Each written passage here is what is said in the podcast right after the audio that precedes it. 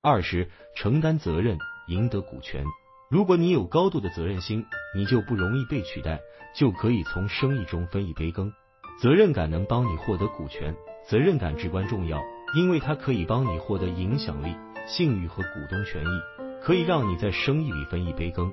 当你和别人谈判时，如果最终他们决定补偿你，那这个补偿就取决于你的不可替代性。如果你有很强的责任感，你就没那么容易被取代，他们就会分你一部分股权，这就是好处。承担责任就像在你所有的工作中获取股权，股权本身是一个很好的例子，因为股权也是一种基于风险的工具。股权意味在支付了所有需要保证支付的钱以后，给你剩下来的。你看一下公司的资本等级，员工首先得到报酬，他们先领工资。在法律破产程序中，工资是神圣不可侵犯的。如果你是一名董事会成员，花了太多的钱，而公司还有欠薪要付，政府就会把你花的钱追回来，偿付工资。员工获得了最大的安全感，但作为交换，他们的收入就没有那么大的上升空间。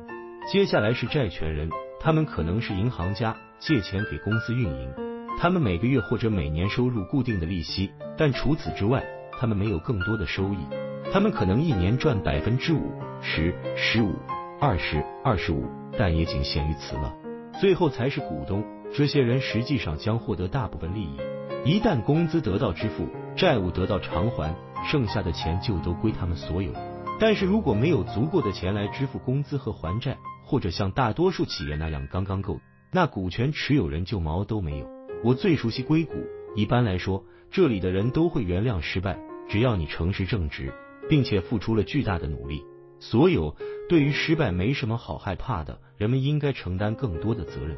责任感是真的很脆弱，还是说因为我们本能的不愿意在公众面前失败，所以感觉它是个很脆弱的东西？我认为它真的是很脆弱的。飞行员就是一个例子。作为机长，你要对整个航班负责。假设飞机出了问题，你不能回头把责任推到别人身上，你不能怪乘务员或空姐，也不能怪副驾驶。你是队长，你要对这艘船负责。如果你搞砸了，船被撞毁了，那后果马上就看到了。在过去，船长一般都是和船一起沉下去的。如果船在下沉，照理说，船长应该是最后一个下船的人。我认为责任确实伴随着真正的风险，但我们谈论的是商业环境，这里的风险是你可能是最后一个拿回资本的人，最后一个得到报酬的人。你投入的时间，投入的资金。这些都是有风险的，但是说回来，即使公司倒闭了，你的名字就在上面，这也不像诚信问题那么糟糕。比如伯尼麦道夫，麦道夫投资公司这个名字在投资界是万劫不复了。你可能是伯尼麦道夫的曾曾曾孙，你也没办法再去搞投资了，因为他毁了整个家族的名声。我认为，在今天，一个名字所带来的责任风险，更多的是围绕诚信，而不是纯粹的商业失败。责任与名誉是风险共担的。关于责任感，我最大的收获是，你会因为承担责任而直接获得相应的回报。我觉得这也是为什么像塔勒布这样的人会谴责那些没有责任感却能获得奖励的 CEO。是的，塔勒布的非对称风险是很值得阅读的。如果你想了解现代系统是如何运行的，并想在其中有所成就，那么非对称风险是我的首推读物。责任感。风险共担这些概念是紧密联系在一起的。我认为责任感就是和名誉的风险共担，这是在拿你的个人名誉冒险。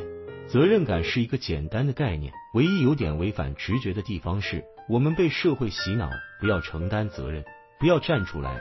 我认为有一些方法可以让团队中的每一个成员都承担起相应的责任，这样你才能保持团队良好运作，同时又能把收入和损失搞得很清楚。